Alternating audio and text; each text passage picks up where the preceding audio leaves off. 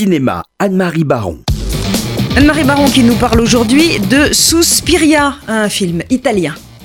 Après Call Me By Your Name, on n'attendait pas du cinéaste italien Luca Guadagnino une plongée dans le fantastique horrifique de Dario Argento, le roi du thriller, du gore et de l'horreur. Et pourtant, le voilà qui tente une nouvelle version de Suspiria, le film le plus abouti de la trilogie formée par Inferno et la troisième mère.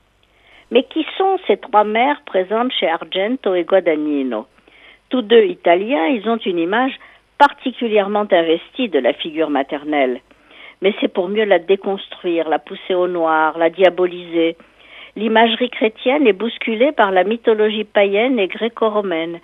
Les trois sorcières de Macbeth, les trois parcs, les moires, servent de modèle à la mère des larmes, la mère des ténèbres et la mère des soupirs.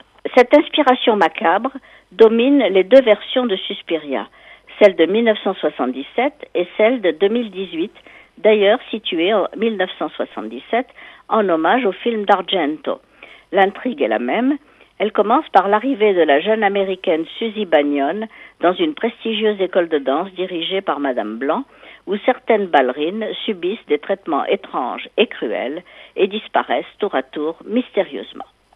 Dario Argento, dans une Italie très catholique, allait chercher les mythes païens de son propre passé pour les retourner contre l'ordre moral établi transformant ainsi ses films, bourrés de références littéraires, historiques et philosophiques, en lutte du bien contre le mal.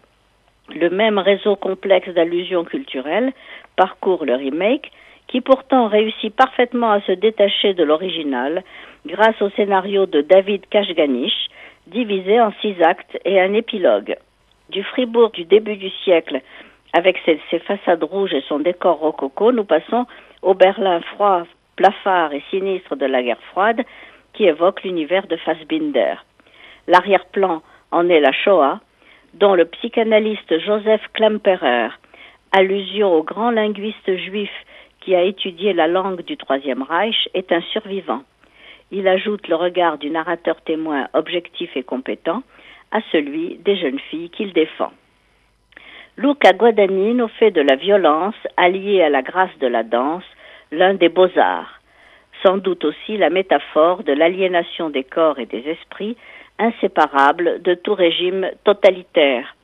Dakota Johnson livre une performance impressionnante entre danse et transe, chorégraphie et possession, et amorce la lente descente aux enfers de ce film qui transforme un spectacle en messe noire. Maternelles ou maléfiques, les trois mères de Luca Guadagnino symbolisent l'ambiguïté du regard porté par les hommes sur le monde des femmes, envié, redouté, tantôt sacralisé, tantôt diabolisé, d'où la tentation de le montrer comme plus destructeur que créateur, y compris dans le domaine de l'art, où il s'épanouit pourtant tout particulièrement.